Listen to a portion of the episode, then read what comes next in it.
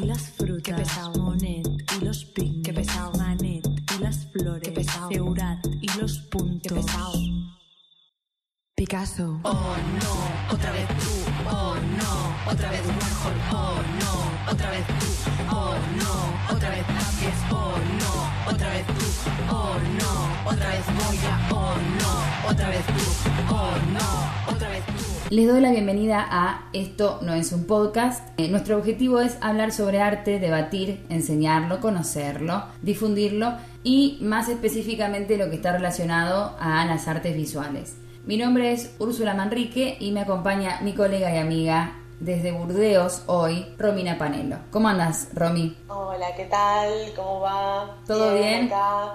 Hace mucho frío. Qué lindo. Estoy resguardada. Bien, qué bueno, a mí me encanta el frío, así que espero que vuelva pronto a la ciudad. Así que la estás pasando bien allá en, en Burdeos. Estoy relajándome mucho. La estoy pasando bien, sí, pero bueno, pasarla bien para mí es quedarme acá adentro, durmiendo, comiendo. Bien, coincido totalmente con esa, con esa manera de pasarla bien. Yo haría lo mismo. y acá se Burdeos es una zona de vitivinícola, digamos. Entonces hay miles de bares de vino. Ah, me vino barato y rico. Entonces, nada, compramos botellas de vino y chupamos acá adentro. Qué bueno, qué buena vida, Romy. Qué buena vida. Y a todo esto lo adornás un poco también con arte. Bueno, para la gente que no nos conoce, eh, nosotras nos conocimos en la facultad estudiando la licenciatura, el profesorado en artes. eh, así que somos compañeras de, de la vida, del arte, de la facultad. y así no, nos conocimos y por eso eh, quisimos armar este podcast en donde intentaremos hablar un poco sobre arte y, y darlo a conocer un, un poco más. Podría ser, podría decirse así, algo así. En realidad, en el transcurso de que lo vayamos haciendo, ahí se nos van a ocurrir otros objetivos para, para tener, ¿no? Se van cambiando. Sí, la idea creo que es contar anécdotas o momentos así, anecdóticos del arte, hablar sobre cosas que nos interesan, que nos causan gracia, que nos, nos divierten un poco. Eh, meter un poco de info, obvio, profesionalizarlo un poco, pero también nada, hacerlo más de...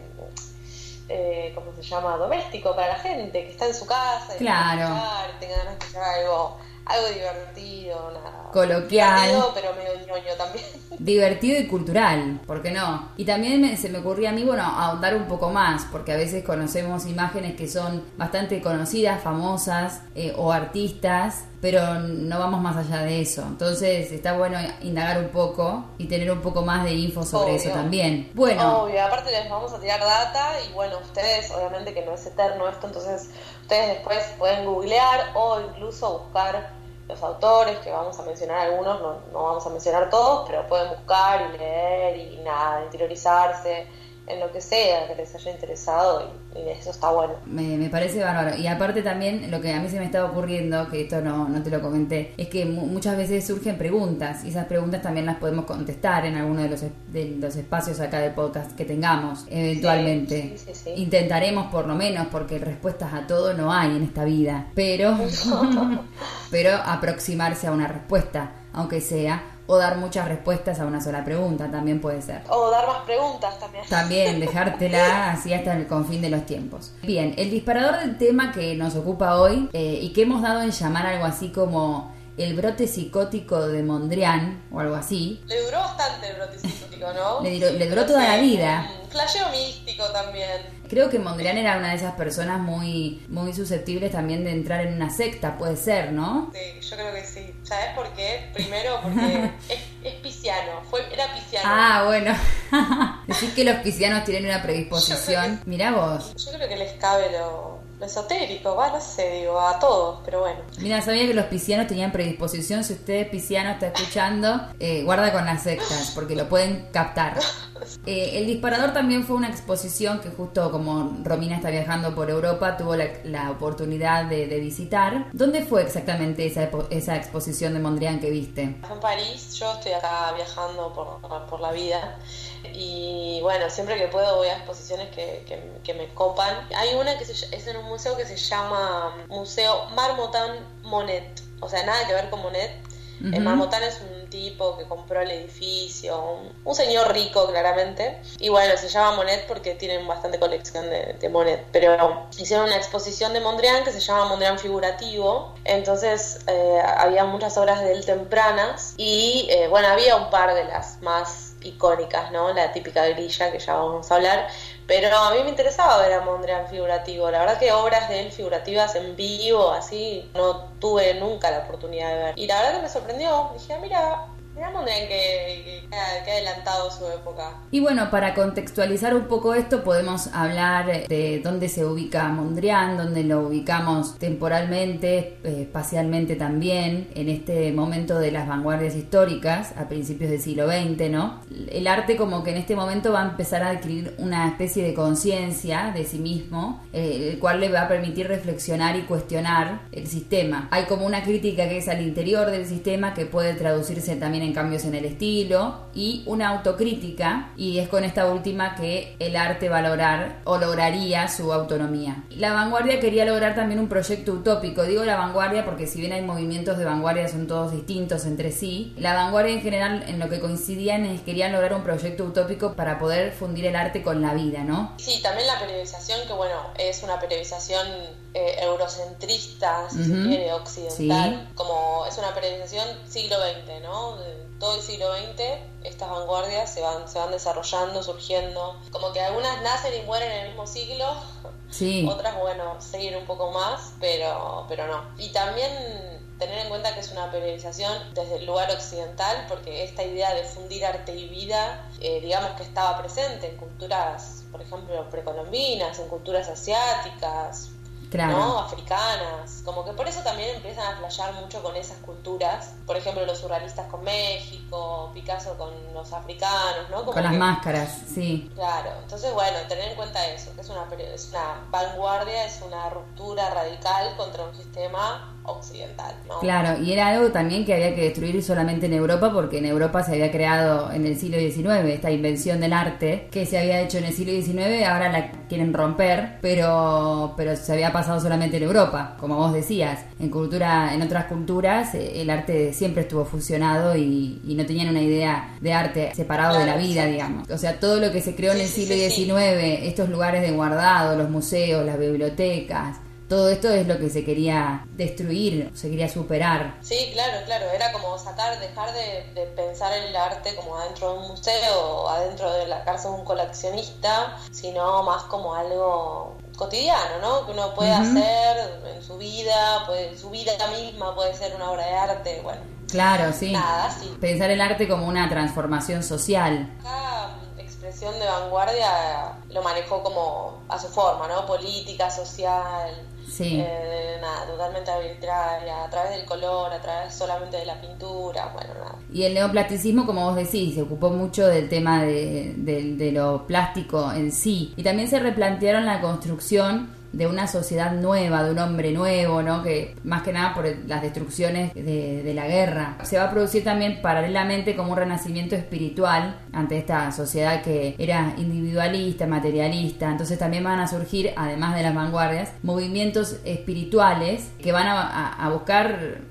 recuperar un poco la fe en valores superiores. Por ejemplo, no sé, sustituir religiones que ya están envejecidas, juntar la religión, la ciencia, el arte, ¿no? Todas estas disciplinas, juntarlas a todas. Sí, es muy importante lo de la guerra porque es las dos, la Primera Guerra Mundial y la Segunda Guerra Mundial se dan en el siglo XX, ¿no? Entonces era como esta gente, viste, queriéndose agarrar de cualquier lado, intentando no solo, no solo sobrevivir, creo que en cuanto a necesidades básicas, sino también como que, bueno, todo se cayó a la mierda. Claro. O sea, ¿de dónde me agarro, no? ¿Dónde están nuestros fundamentos ahora? Pateamos el tablero y, dónde, dónde, empezamos a construir de vuelta, ¿no? Y sí, es verdad eso, como decís, como la, la pérdida de esperanza en, en este hombre, este progreso, lo que sea, ¿no? Claro, que es justamente lo que se va a plantear, bueno, el movimiento que, que nos ocupa hoy, que es el movimiento al que pertenecía Mondrian, perteneció durante un tiempo. Si este individualismo, si el positivismo, el liberalismo, todo eso llevó a la guerra, vamos a volver un poco a lo espiritual, a lo colectivo, a lo universal. Entonces eh, ahí se empiezan como a relacionar un poco con la teosofía. Palabra importante porque es eh, más o menos la secta de Mondrian, lo de la teosofía, ¿no? Así que esta es una palabra importante. No, a ver, No es la secta de Mondrian. Digamos que, bueno, nunca se definió como una secta, sino. Las sectas nunca se definen como tales. no, por supuesto, que claro. Somos, hola, eh, yo pertenezco a una secta, no. como que se llaman, no sé, hermandad de, de tal cosa, ¿no? Claro. Esta, por ejemplo, se llamaba la Sociedad Teosófica. Sociedad Igual, Teosófica. re nombre de secta. Bueno, puntual, puntualmente de Mondrian, eh, hablando de él como así como artista individuo, eh, ahora vamos a retomar lo de la teosofía y nos vas a contar un poco de qué Sí. se trata. Bueno, él nació en el año 1872 en los Países Bajos y falleció en Nueva York en el año 1944. Él es miembro de The Stichel, y ahí lo dije por primera vez y no sé si lo dije bien, The Stichel, y fundador del neoplasticismo, junto a Theo van Desburg. Uno de los primeros pintores abstractos, y no fue tampoco un artista así muy, muy académico, porque se formó por su propia experiencia, eh, con la enseñanza de su padre. Vos me decías que el padre tenía, mm, tenía una religión también que no era sectaria, pero era protestante. Claro, para mí ahí Mondrian tenía medio ahí una, o algo no resuelto con su padre. Ya lo vamos a ver. Ah, lo analizamos psicológicamente también. Claro. No, no, nació, bueno, como vos dijiste, en, en los Países Bajos, en una ciudad que se llama Amersfoort. Queda a 50 kilómetros de Ámsterdam, como para que se ubiquen, en el medio de la nada, claramente. Una ciudad, un pueblito mega religioso, pero religioso del eh, de protestante, de esta rama de los protestantes que se llama calvinista. Era profesor en, una, en una universidad y también era ministro calvinista, como que era un de alto rango, ¿no? De los calvinistas y hacía litografías. Entonces Sí. le enseñó a dibujar a Mondrian y por ahí entró al arte, digamos. Entró a la Academia de Ámsterdam, de Arte de Ámsterdam, y al mismo tiempo que entró a la Academia de- Ámsterdam, entró a una parroquia protestante, radical. Tenía como una bajada de línea importante, creo. Y tenía algo que ver con, con- también con este tema de relacionarse espiritualmente con, con las cosas. A veces la gente Sí, muy yo espiritual. creo- Yo creo, yo creo, que, la- claro, la relación arte-religión, por lo menos en este caso, ¿no? Estaba ahí muy, muy junta. Además, como te dije, era pisciano. y los piscianos como están ahí en otro plano, ¿viste? Como- Ah, mira vos, yo no sé nada de signos. Qué suerte que te tengo a vos que te, también tenés algo así como de... Vamos a meter...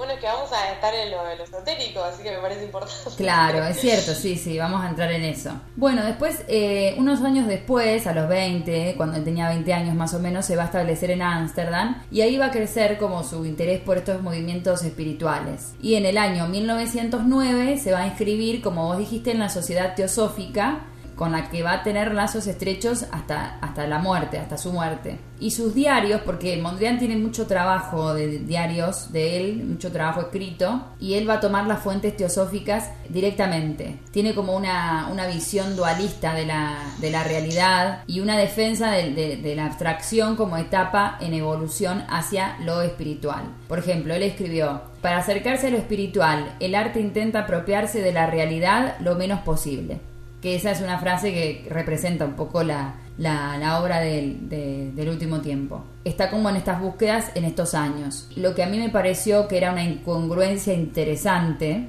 porque no, no tiene mucho que ver, eh, bueno, las tendencias de, de la sociedad teosófica que, que vos habías nombrado, tenían que ver con el arte simbólico tradicional, es decir, el arte que representaba esta sociedad teosófica era el arte simbólico. Y eso no se condice con la obra de Mondrian porque para él el neoplasticismo es el verdadero arte teosófico. Si bien al principio de, su carrera hace algunas obras que tienen que ver con contenidos teosóficos así directamente, después cuando entra en en el neoplasticismo eso no, no, tiene nada que ver con, con los intereses de la sociedad. Después de, un cuadro muy famoso de él que se llama Evolución, que él no, no vuelve a, esa, a ese modo de representar, ¿no? Entonces es como que, bueno, no se condice eso con la sociedad, pero él sigue ahí. Así que eso es como una contradicción, digamos. Total, total. Y sabes que cuando dijiste eso me hizo pensar en los calvinistas, porque los protestantes, Ajá. como sabemos, con- no, no, no están de acuerdo con los católicos eh, tradicionales, digamos, en cuanto a las representaciones, ¿no? Por supuesto, en sí. adorar representaciones de Cristo, de la Virgen, etcétera. Eh, entonces, bueno, también va por ese lado, como que, bueno, acá Mondrian se rebeló, se rebeló contra todos. Era miembro de la sociedad, pero hizo más o menos lo que quiso. Entonces se basó en otra gente y dijo, bueno, esto es, eh, creó su, su propia religión. Está bien porque, bueno, eso significaba que esta secta no lo llevaba de, de las narices haciendo lo que, lo que la secta quería, ¿no? Que eso está bueno. Puede ser. Bueno, entonces, ¿de qué se trataba esto de, de la teosofía? ¿Qué es la teosofía? Bueno, la teosofía. A ver, claro, como vos bien dijiste, era un momento en el que, bueno, estaba todo medio ahí por descubrirse, ¿no? Como que la ciencia estaba medio fuerte, bastante fuerte, muchos descubrimientos en ese momento. Todo lo que no estaba probado científicamente era medio como tirado los pelos, ¿viste? Nadie como que le daba mucha bola. Pero bueno, tenemos esta mujer, referente de la teosofía, llamada, bueno, la conocían como Madame Blavatsky, Madame se Blavatsky. llamaba Elena, Elena Blavatsky, una rusa que nació en 1830 más o menos, en un pueblo del sur de Rusia, nada, perdido ahí. Imagínate un pueblo del sur de Rusia, tipo la muerte. Bueno, Em, Bueno, pero... y bueno, la mina se empezó a interesar por todas estas cosas místicas, ¿no? Como de, de- de cosas ocultas, de escritos, escritos ocultos, bueno. Hizo un par de viajes, se fue al Tíbet, estudió vudú, bueno. Se metió como en esa. Sí. Y tenía un marido que se llamaba Henry Holcott. Y bueno, con los do- entre los dos crearon esta teosofía, que era como una nueva doctrina que mezclaba principios eh, occidentales, ¿no? De religiones occidentales y orientales. Importante, porque esta mujer fue la primera que trajo a Occidente las ideas de, por ejemplo, reencarnación, la idea Ajá. del karma, la idea de los chakras, de los registros akáshicos, todas cosas que se hacen un montón hoy en día. Sí, sí. Y bueno, nada, la mina empezó a hablar, a, estudiar sobre esto y empezó a escribir. Y bueno, los principios de esta mm, unidad fraternal universal, la así. secta, eh, es que bueno, que no haya distinción de género, de color de piel, de religión, que todos éramos iguales, ¿no? Y la idea, como vos bien dijiste, era fusionar todo, ¿no? La ciencia, la religión, la filosofía, la naturaleza El arte. y, muy importante, las artes, claro, exacto. Para generar una sola doctrina que buscaban esto, buscar una unidad, ¿no? Entre todos. Todos estemos unidos, todos estemos unidos. Bien. Y bueno, escribió como seis tomos esta doctrina. Hay mucha obsesión con el alma, ¿no? Con la, la idea del alma. Estudiar el alma de los seres vivos, ¿no? Y también como el alma como llave, como llave para ingresar a este otro portal, no sé, más elevado, ponele. Claro, creían en la Y reencarnación. mucho- claro, creían, para mí creían en todo, para mí todo les venía bien, era como, bueno, Claro, es raro. eh, sí, es rarísimo. Eh, pero era importante también conocerse uno mismo, ¿no? Eh, para ellos. Como mucho de lo que está dando vuelta ahora, pero también todo mezclado. Supuestamente había una teoría de cómo se había creado la humanidad. Supuestamente para esta mujer, en tiempos previos, los primeros tiempos, ¿no? De, de la existencia, no sé, del universo, Sí. había seres oníricos, ponele. Luego como que se crearon cinco razas. Una fue sucediendo a la otra y la sexta sería esta, la humana, la nuestra, ¿no? Ajá. Y después venía una séptima cuando nosotros nos extingamos, que a ver cuál era. Nada, esto está dando vueltas más o menos en principios del siglo XX, ¿no? Esta mujer como que escribió estas cosas. Y bueno, estaba todo dando vueltas ahí, como habíamos dicho, todo esto de la guerra, ¿no? Perdiendo esperanzas en todo. Toma, Mondrian, mirá, tengo para recomendarte los seis tomos de la teosofía. Y además yo creo que le copó porque, bueno, estaba la palabra arte, ¿no? Es a través del arte que también podemos llegar a esto. Sí. Kandinsky también estaba como en esta, un montón. Claro. Bueno, como vos bien dijiste, hablaba mucho de. Estaba como presente en su obra, lo mencionaba, su periodo más simbolista. Este tema de la teosofía también se basa mucho en el neoplatonismo, ¿no? Entonces, que, que más que nada en el neoplatonismo, en este sentido de que más allá de las apariencias sensibles es donde se encuentra la verdad, digamos, la, la eterna única verdad, y que el hombre va a acceder a ella a través de una purificación, de una espiritualización que va más allá de lo sensible, ¿no? Sí, sí, sí, y mm, también es importante que, bueno, estaba, em, muy presente esto de los, los binomios, ¿no? Como, Claro. como Ursu dijo antes, como lo masculino y lo femenino, lo estático y lo dinámico, espíritu y materia. Mondrian juega mucho con eso en su, en su último periodo, lo vamos a Claro, ver, pero... más que nada porque digamos que la teosofía lo que buscaba era eh, una unidad entre estos dos contrarios, entre estos polos de tensión, siempre va, vamos a encontrar polos de tensión y es el artista el encargado de encontrar un equilibrio o la persona, bueno, en su búsqueda espiritual, lograr el equilibrio entre estos polos de tensión. Creyendo, también en ese momento creyendo que el arte podía generar un cambio, ¿no? En la sociedad. Y, y eso, es que, eso que vos decías de lo masculino, lo femenino, lo estático, lo dinámico, vertical, horizontal, todo eso lo encontramos también en los escritos de Mondrian. Entonces él como artista estaba en esa búsqueda, ¿no? basándose en la, en la teosofía. Totalmente inmerso en la teosofía, totalmente. Perfecto. Bueno, lo que sucede después, eh, más a lo, largo, a lo largo de la vida de Mondrian, es que él intenta, bueno, entre, entre 1908 y 1911, hace estas obras, como decíamos, de contenido teosófico, eh, sobre todo antes de formar parte del grupo de Stiegel. Por ejemplo, Devoción, que justo vos, eh, Romy, tuviste la, oportunidad de ver. Es un cuadro de, de, esta etapa, como vos decías, figurativa de Mondrian, eh, en donde hay una niña que está mirando, observando una flor. Es así, vimos unas pinceladas muy marcadas en ese cuadro, me acuerdo. Sí, no, a mí lo que me encanta de esta época es tipo los colores estridentes, amo, amo que haya pintado así. Claro. Eh, me hace acordar mucho a tipo los gráficos de ahora, como la estética de los flyers, no sé, me encanta. Rojo eh, y azul. Una pincelada muy fuerte y además la flor está como flotando ahí, es como medio... Yo la vi mucho después a la flor, la vi mucho después a la flor.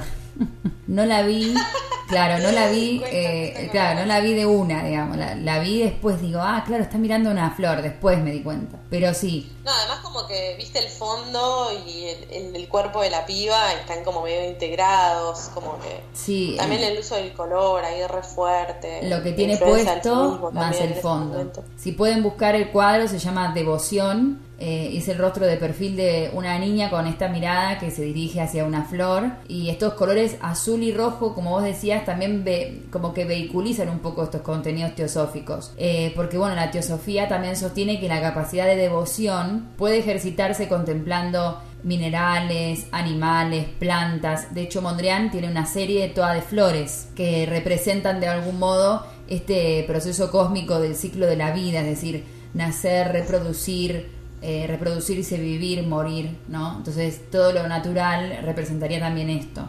Y otro que este no estaba en donde vos eh, fuiste a ver era el tríptico Evolución. Sí, no estaba, no estaba, no. Este no estaba, que eran tres cuadros, son tres cuadros de Mondrian, eh, en donde se ve una figura que no sabemos si es femenina, masculina, por este tema también que hablábamos de, de la dualidad, que la evolución es uno de los principios principales también de la, de la teosofía. Y son estas tres figuras frontales que están muy estilizadas con atributos florales donde domina todo es azul, domina el color azul que también es símbolo de, la espiritualidad combinado también con otros colores. Y después de esta obra como habíamos dicho no volvió él a recurrir a símbolos teosóficos explícitos en sus pinturas. Y bueno y esta obra con el tríptico mostraría eh, los tres estadios de, de una persona por ejemplo más cercano a la materia Mm, una tensión entre estos dos opuestos y un estado final de evolución donde la figura abre los ojos y muestra este estado contemplativo. En la misma línea igual de Madame Blavatsky aparece un tipo que se llama Rudolf Steiner, que él dice que bueno, que no está influenciado por la teosofía y que él escribió solo sus principios, que nada, nada lo influenció, pero bueno, es muy parecido. Este hombre austríaco eh, inventó mm, la educación Waldorf, que es tan conocida ahora. Sí, está en auge. Y creó una antroposofía. Él creó la, suya. Y bueno, nada, inventó un par de cosas más. Hizo escritos, obviamente, pero estaba obsesionado con un poeta alemán también que se llama, bueno, no sabemos nunca cómo pronunciar este, pero se llama Goethe. Goethe.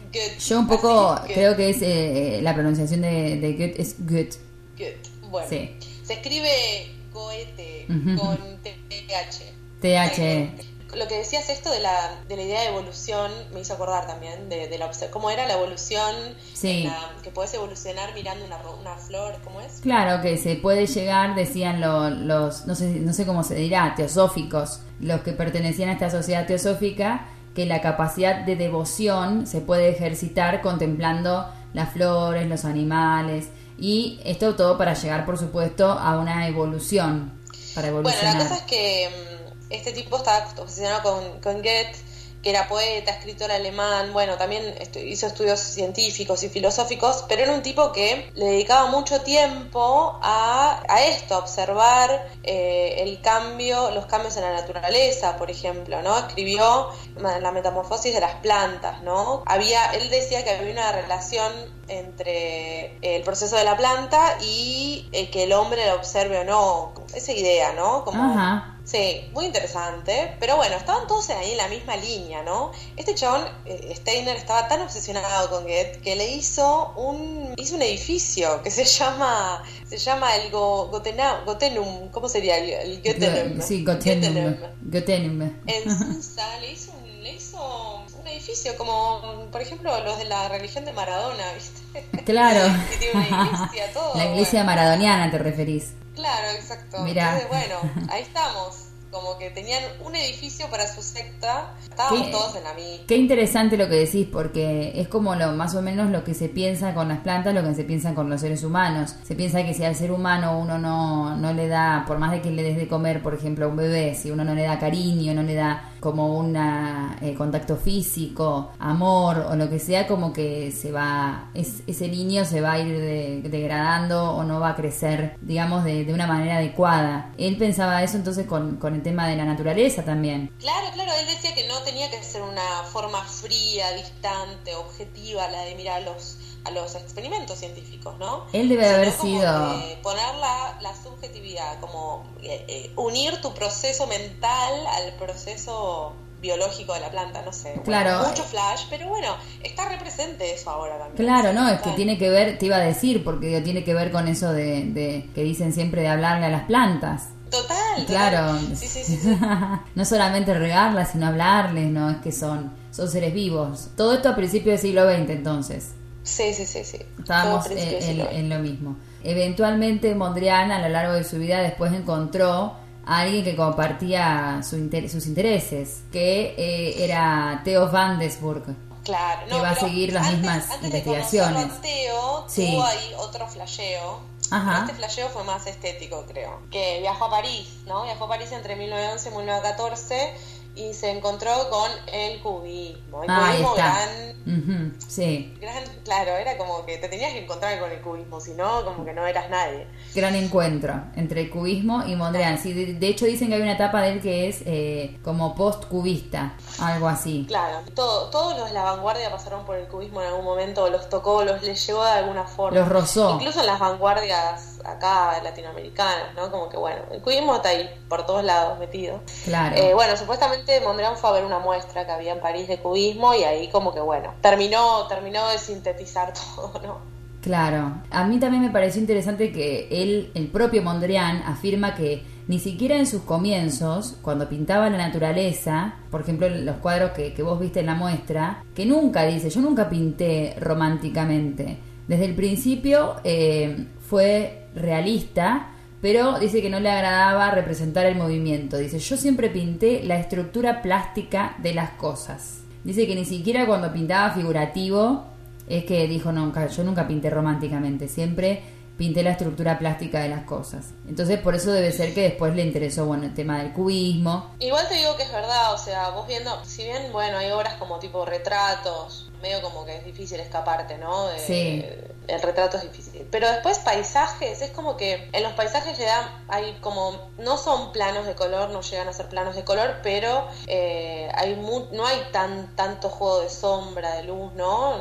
Y Claro. son como estos pedazos de colores bien estridentes también. Y, sí, sí, total. Y bueno, y los que no, te mete un árbol, te mete un árbol y las ramas ya empiezan a hacer juegos geométricos. Es como que... Claro. Sí, sí, estoy de acuerdo. Estoy de acuerdo con Mondrian. Válido, valioso. En su auto autoanálisis, ¿no? Auto, autoanálisis de su obra, Claro. Entonces, obviamente, con el tiempo después abandonó este color natural y lo va a sustituir por colores puros, pero eso mucho más adelante.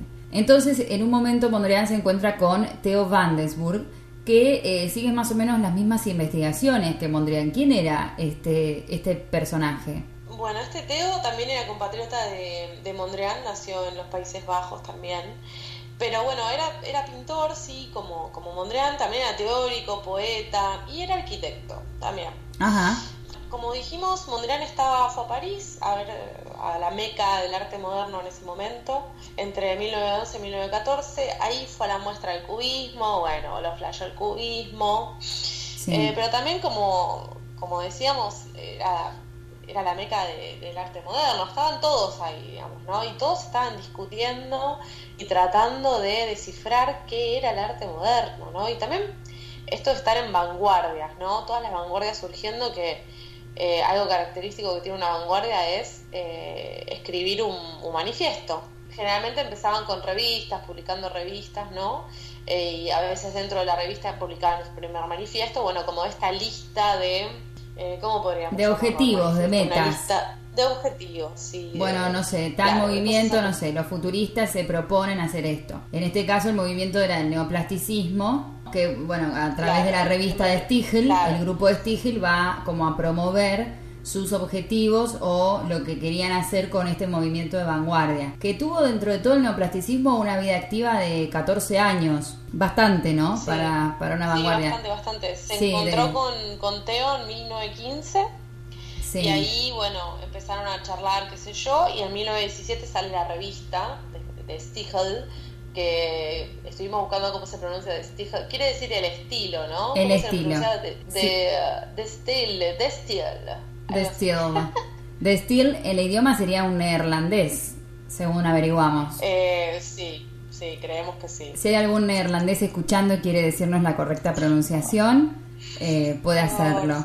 Bueno, y entonces en este de, en este manifiesto de 1917 a través de su revista donde em, difunden su manera de pensar, lo que dicen es que los artistas se van a poner en servicio eh, al servicio del principio general y superar, que ellos quieren en realidad superar cualquier individualidad limitadora que más o menos eso lo querían todas las vanguardias, eliminar esta idea de autor individual, ir a lo colectivo. Sí, sí, total, pero bueno, entre eliminar todo esto individual, eliminaban, o sea, tampoco tenían una afiliación política, cosa que sí sucedía en otras vanguardias, ¿no? Claro, no era tan marcado. como así, más paz y amor, un poco. Claro, porque era como más bien eh, formal, más hacia el interior de, la plasticidad misma, el objetivo, no tenía mucho que ver con lo, con lo político en este caso del, del neoplasticismo. Entonces tenían esta aspiración como a la totalidad, por supuesto, con una carga utópica como lo son, como la tienen todas las vanguardias. Eh, y como vos bien dijiste, eh, esta palabra de style eh, significa el estilo. Ellos decían en la revista, bueno, el objetivo de la naturaleza es el hombre, el objetivo del hombre es el estilo, pero la idea de estilo en cuanto a abolición de todos los estilos, creando una plasticidad elemental, eh, bueno, que era una idea bastante espiritual, bueno, avanzada para la época. O sea, estilo entonces, eh, como en cuanto a abolición de todos los estilos. De nuevo esta idea de la unidad, como decías. Claro, ir a la unidad, eh, lograr como un equilibrio. Y de Stiegel también eh, surge como esta confluencia de, esto, de dos pensamientos, podríamos decir. Y estos dos pensamientos era uno eh, que habíamos hablado de un matemático que tenía como una filosofía neoplatónica que se llamaba Schoenmakers, tampoco sé si lo estoy diciendo bien. y bueno, este hombre... Yo lo leo rápido, lo leo rápido y leo shoemaker, como que hace zapatos. Ah, shoe. Claro, no. Bueno, este doctor, eh, doctor en matemáticas, supongo, eh, él publicó algunas obras, por ejemplo, una se llamaba La nueva imagen del mundo y otra se llamaba Los principios de la matemática plástica. Entonces él habla de la preeminencia cósmica de la ortogonalidad, ahí lo dije bien. Ortogonalidad, como saben, es eh, las líneas verticales y horizontales, ¿no? Entonces, te voy a citar algo que dijo, por ejemplo, este hombre, que dijo, los dos extremos, los dos extremos absolutos fundamentales que conforman nuestro planeta son la línea de la fuerza horizontal, es decir, la trayectoria de la Tierra alrededor del Sol, y el movimiento vertical y profundamente espacial de los rayos que tienen su origen en el centro del Sol. Y después dice, los tres colores principales son esencialmente el amarillo, el azul y el rojo. No existen más colores que ellos. El amarillo es el movimiento de la radiación, el azul es el color del contraste con el amarillo, el azul es el firmamento, es línea, es horizontalidad, y el rojo, y esto es muy interesante, es la cópula del amarillo y el azul. El amarillo se irradia, el azul se aleja y el rojo flota. Todas estas ideas las tenía este hombre John Makers, que es de acá, de donde Mondrian toma eh, las ideas de las líneas ortogonales y también de los colores primarios puros. Y de acá de donde toman también la idea para escribir su manifiesto, ¿no? en el que eh, establecen ciertas reglas en las que el neoplasticismo se va a encuadrar. O sea, fuera de esas reglas no es neoplasticismo. Digamos. Como los fundamentos. que tenían las vanguardias con el tema del manifiesto, muy, muy cerraditos. Eh, también influyen los conceptos arquitectónicos de Frank Lloyd Wright, que a él también lo conocemos, arquitecto moderno, que pone el acento también en la horizontalidad como idea de lo, de lo doméstico. Y también importante es decir, en este tema de Stigel, el objetivo que ellos tenían de, de, unir todas las artes, la arquitectura, la pintura.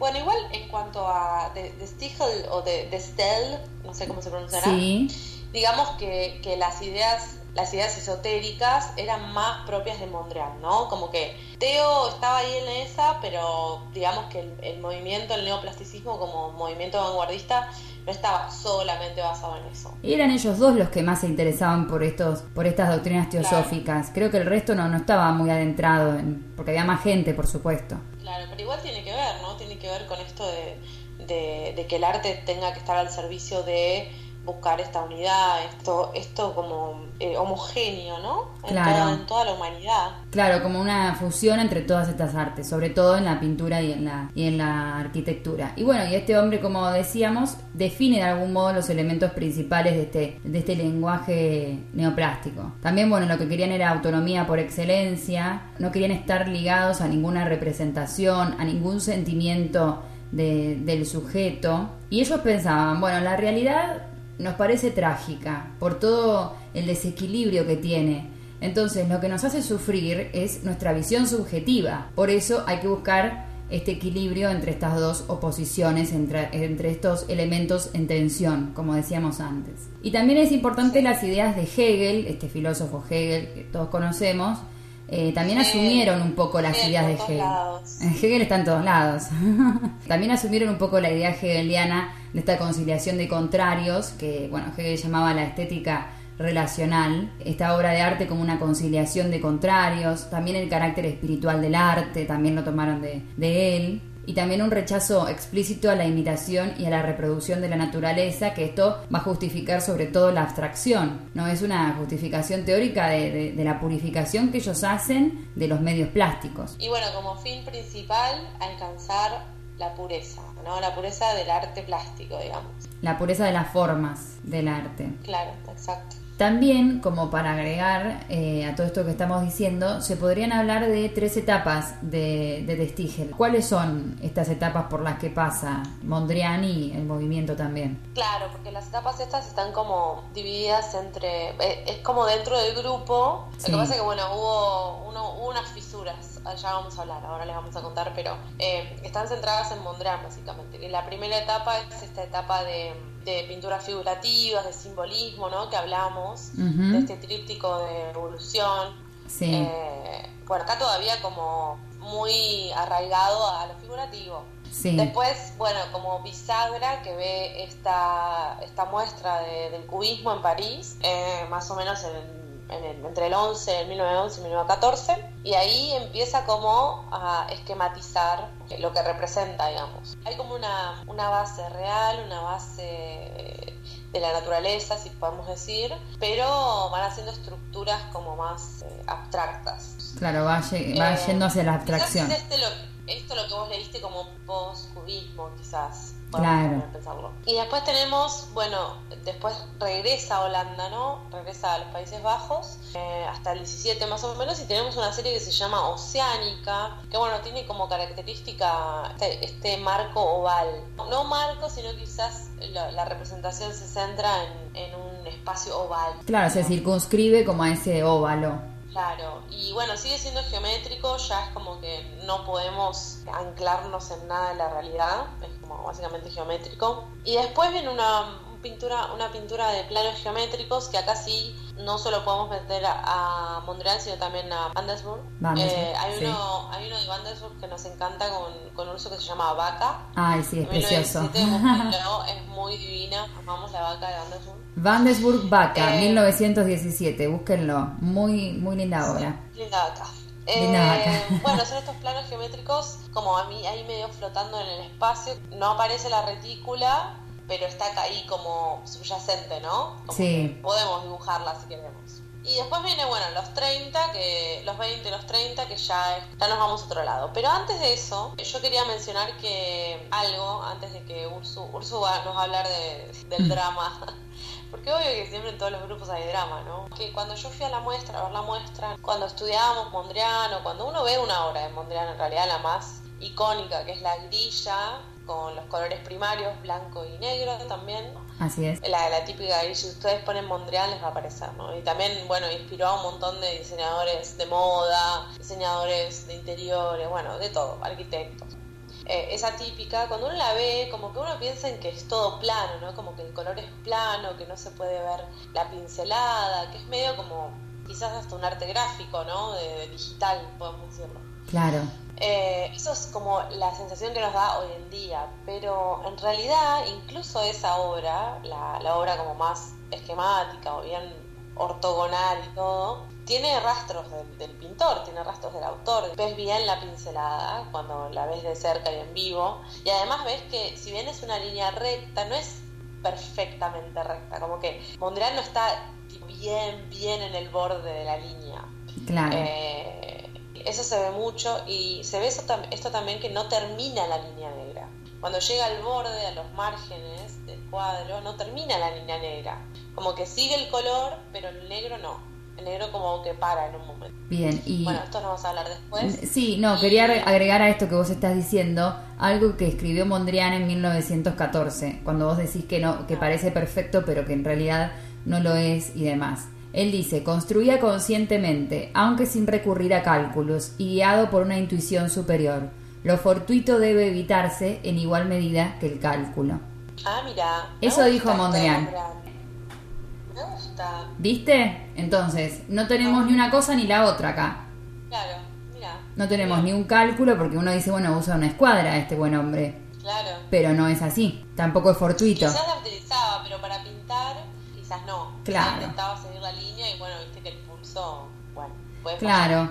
Y también lo fortuito, tampoco era del todo fortuito ni del todo calculado, ¿no? Era algo por la mitad, si se quiere, ¿no? Bueno, y no solo eso, sino que en sus obras más tempranas yo veía como que había partes que no terminaba de pintar, como que podía evidenciarse el- la tela. Ajá. La tela o la madera, depende del soporte que hayan elegido para esa obra, pero no estaba todo cubierto de pintura. Y, y bueno, esto también tiene que ver con las ideas de las vanguardias, ¿no? Sí. Algo importante que sucede en las vanguardias es que ya el cuadro o la pintura no va a representar algo de la realidad, por lo tanto, el crear un espacio tridimensional, crear un espacio ilusorio, ya digamos que... ¿no? Sí, Como deja de ser una preocupación. Exacto, y la preocupación ahora también y la intención creo que es evidenciar la bidimensionalidad del cuadro también en muchos Claro. sentidos. Creo que en un punto también hacía esto Mondrian como quizás sin querer o quizás eh, queriendo, Mm. eh, pero había partes en las que veías o veías mucho la madera o el soporte o veías algunas partes como que no estaba del todo, incluso en, obras como de esta, de esta etapa oceánica que, que es un poco tardía, digamos, no no es de las- estaban, no estaban pintadas. Como una sensación de, de inacabado, ¿no? Como que esto puede seguir pintándose. Como que no tenemos el producto terminado, sino como que pareciera que se puede seguir pintando sobre eso. Sí, total, y me pareció interesante nombrarlo porque, bueno, me acuerdo cuando dijiste esto de la máquina, ¿no? De la, de la sí. encuesta. Bueno, vas a hablar ahora, pero eh, sí. nada, tiene que ver con, con lo que vas a decir en, en un ratito y, bueno, démosle bola a eso. No, y aparte, eh, este es interesante esto que decís de, de la evidencia, de esta pincelada evidente que está ahí todo el tiempo. Aún en estas obras que parecen tan lisas, llanas, acabadas, y en realidad eh, tenemos esa sensación visual de que continúan y tenemos la, también la, la evidencia de que au- anduvo un pincel, no es esta, esta superficie lisa como vemos en las reproducciones. Vos que tuviste la oportunidad de verla de, cerca, digamos. Y me gustó eso, me gustó que, nada, uno, uno estudia Mondrian, bueno, sin ver las obras, ¿no? Sin tener la oportunidad de eso, o verlas en internet, ¿viste? Y no buscas una imagen de alta calidad y te pones a hacer zoom, ¿viste? Nada, verlo como que, nada, decís, mira, mira qué, qué loco. Mirá qué, qué evidente esto. No es necesario ser un, un impresionista. Aparte, la, este, en evidencia se queda ahí también la materia de, de, de la pintura que él utilizó y no solamente lo hace en las obras figurativas como eran estas que mencionábamos como Devoción, el de la niña que tiene estos, estos cabellos rojos, que también ahí se ve un montón eh, la pincelada, es impresionante, la textura. Sí, mal. ¿Qué tienes ahora? Bueno, yo, mm, yo quiero saber eh, cuál es el drama de toda esta cuestión. Quiero, quiero chisme, quiero... ¿cómo Sí, chisme, chisme, está bien. Chisme farandulero. Quiero drama. Querés conflicto. Eso. Siempre uno ve las cosas por el conflicto, ¿viste? Lo que sucede, nada, básicamente es que en el año 1924 hay una ruptura entre esta pareja artística que se formó entre Mondrian y Van Desburg porque Van Desburg introduce una línea diagonal y estamos haciendo mucho énfasis a través de las, eh, de las doctrinas de este hombre, doctor en matemáticas John Makers, de los fundamentos del neoplasticismo, de las líneas ortogonales que se cruzan, eh, la vertical con la horizontal, y viene Van Desburg y le pone una diagonal, introduce la diagonal, entonces Mondrian por supuesto dice, bueno, hasta aquí he llegado, se retira del grupo de Esto es demasiado para mí. Esto es no mucho. puedo, no eh, diagonal, no. Claro, no, las líneas diagonales no nos van a llevar a, a un estadio superior, esto no, no era así como lo habíamos acordado, como dice el manifiesto. Entonces, eh, Mondrian está en desacuerdo con todo esto, por supuesto, se retira del grupo y entonces Van Desburg va a nombrar a alguien más, eh, a Brancusi, como el decano de la causa, como, como su número dos en, en De Stiegel. Pero después Mondrian eh, sigue su camino en soledad, digamos. Sigue sus obras, todo en soledad y abandona el grupo. Esto es lo que sucede en ese año. Claro, y después el grupo sigue, ¿no? Como decíamos, Sí, hasta claro. los 30 y pico, ¿no? Hasta el 31 Bueno, parece que, que continúa el Sí. grupo, como dijimos, 14 años eh, aproximadamente dura, desde 1917 hasta el 31. Además tiene un montón de normas en cuanto a la arquitectura, ¿no? De Stiegel, Sí. eh, de Stiegel, eh, forma, los elementos, la fusión, el color, la planta. Eso lo pueden googlear, lo van a encontrar, una serie de reglas increíblemente... Eh, reglas estrictas, digo, para pertenecer al, estrictas, al neoplasticismo. Sí. Así que, bueno, Mondrian, muy, muy purista de, de las líneas vertical y horizontal, se va, ¿no? Se retira del grupo y ese fue, no sabemos si después eh, han hablado of the record o algo así, la verdad que no se conoce mucho más. Indignado, indignado. Indignado se retira. Da un portazo y se va. Me mata. Y así es la historia del fin de, de, de, Mondrian y de Van Desburg. Bueno, no, son diferencias en, en las concepciones que cada uno tenía del arte, ¿no? Entonces difieren en eso y bueno, cada uno por su lado. Ah, eh, dato interesante, Mondrian se une a un grupo que se llama Cercle et Carré, que es como círculo y cuadrado. Ah, En sí. francés. Mira, lo Claro, había olvidado. Un amigo, un amigo, un amigo de un país limítrofe también se unió, un artista uruguayo, ¿no? ¿Te suena Ursu? Ay, me suena. Sí, sí, ya, ya me... Ahora lo recuerdo, sí. Eh, estamos hablando de Joaquín Torres García. Joaquín Torres García, exacto. Dato de color, pero este, este tipo uruguayo eh, se unió en este momento también a cerca de Carré y bueno, nada, estaban todos ahí en la misma con, con esto del arte abstracto y bueno, y tratando de investigar también, Claro. de ver por dónde eh, iba a ir el, el arte de cada uno. Bueno, bueno, nada, dato de color. parece Bueno, no, es importante destacar también la, importancia. Lo de Latinoamérica eh, también es importante siempre tenerlo en cuenta, ¿no? Pues a, a veces lo, lo dejamos de lado. Para agregar un poco a todos estos datos de color, nosotras estuvimos leyendo un historiador del arte que se llamaba, falleció Meyer Shapiro. Eh, este historiador del arte tiene un libro que se llama El arte moderno y en una parte de su libro le dedica una, una parte de este libro a Mondrian, a hablar de Mondrian. Hace una observación que te la voy a comentar, eh, Romy, a vos y a la audiencia, podrías estar o no de acuerdo, luego me dirás, eh, en donde él compara la composición que hace Mondrian que es esto que vos decías antes, la cuadrícula que nos da la sensación que estas líneas negras siguen eh, más allá del lienzo. Él lo compara, esta, compara esta composición con estas características, por ejemplo, de, de las obras de Degas, porque él dice que Mondrian asimiló todos estos recortes, estas asimetrías de los impresionistas, por ejemplo en las perspectivas angulares excéntricas, como por ejemplo en una obra de Mondrian que se llama El Molino Rojo, que es de su primera época, que creo que vos también pudiste ver ahí en la exposición. Si entran en la página, de hecho, la página del museo que se llama eh, Monet, ahora, le- ahora les voy a decir exactamente cómo se escribe, Marmotán, doble T, Marmotán, como una marmota, doble T, Marmotán, termina con N, Sí. Monet, Ahí entran y está, hay un par de horas de, de la, de la exposición. Pueden entrar a verlas. Sí, sí, sí, el Molino Rojo, increíble. Me, me gustó, me encantó. Claro, entonces lo que él dice, lo que dice Shapiro es, bueno, en este cuadro del molino rojo, él arriba secciona la estructura que es elevada del molino, como que le corta las aspas al molino, y eso es un recurso, una composición que viene ya de los impresionistas.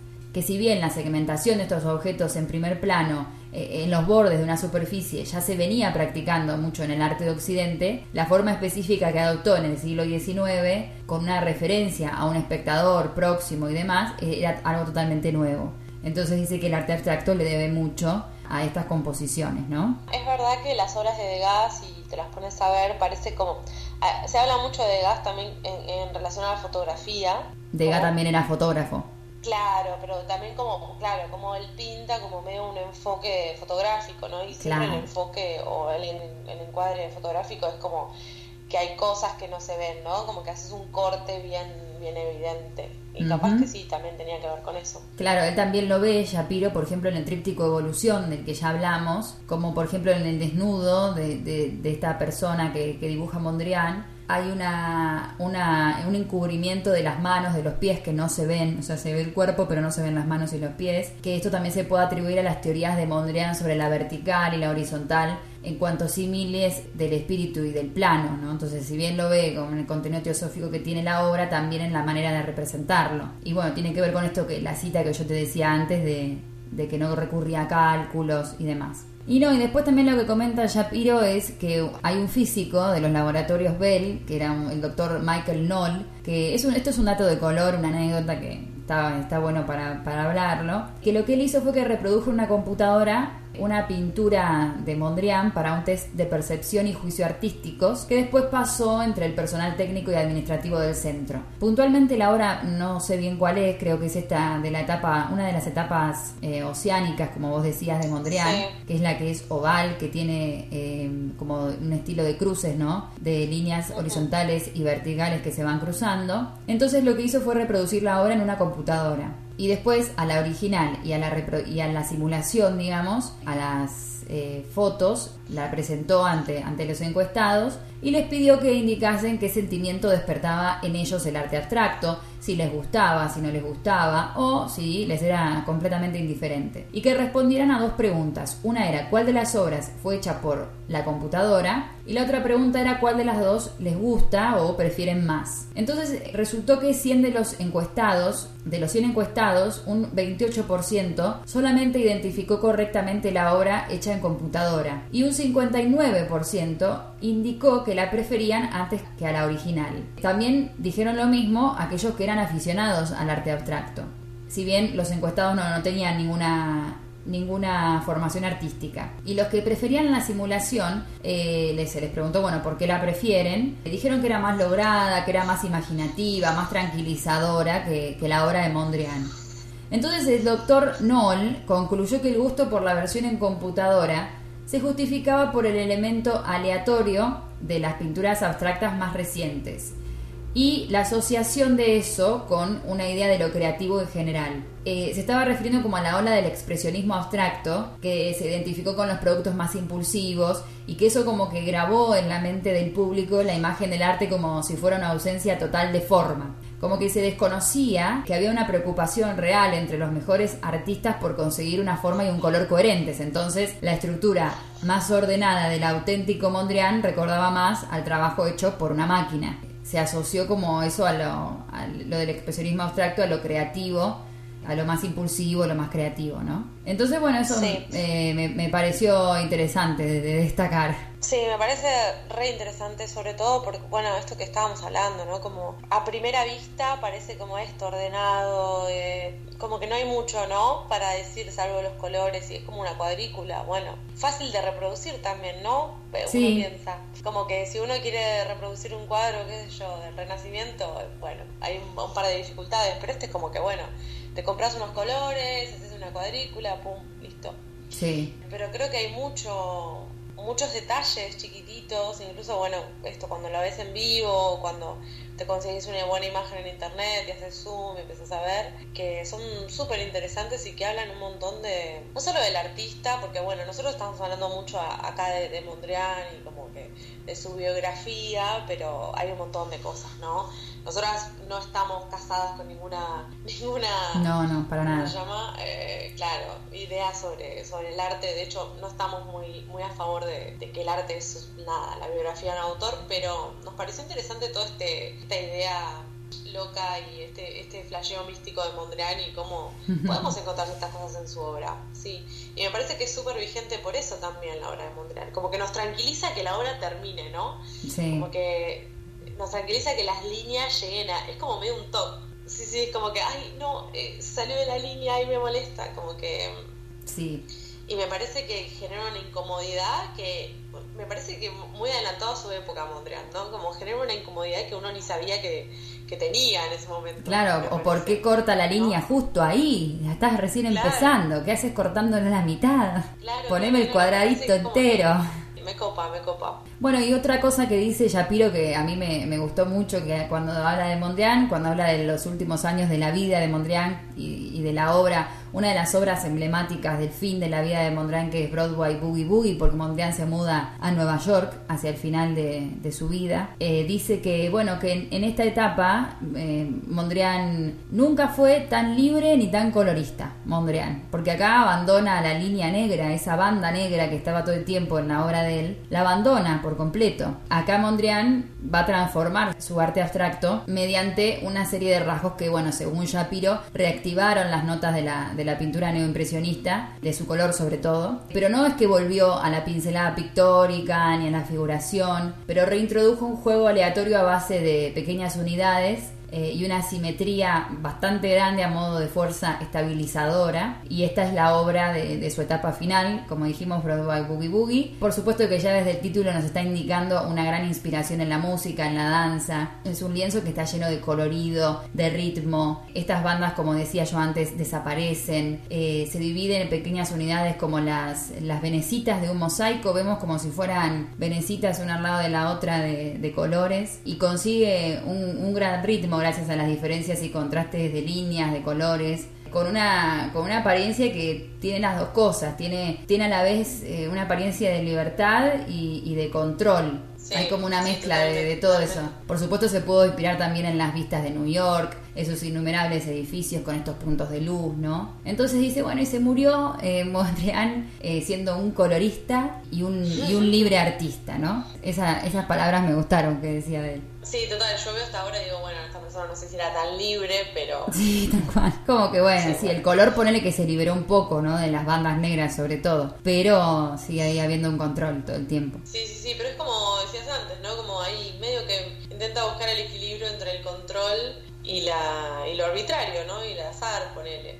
No sé dónde está esta obra ahora, podríamos buscar, pero no sé sí. dónde está ubicada. Capaz que está en Nueva York. Es muy probable que esté en Nueva York, que no se le hayan querido llevar de ahí, ¿no?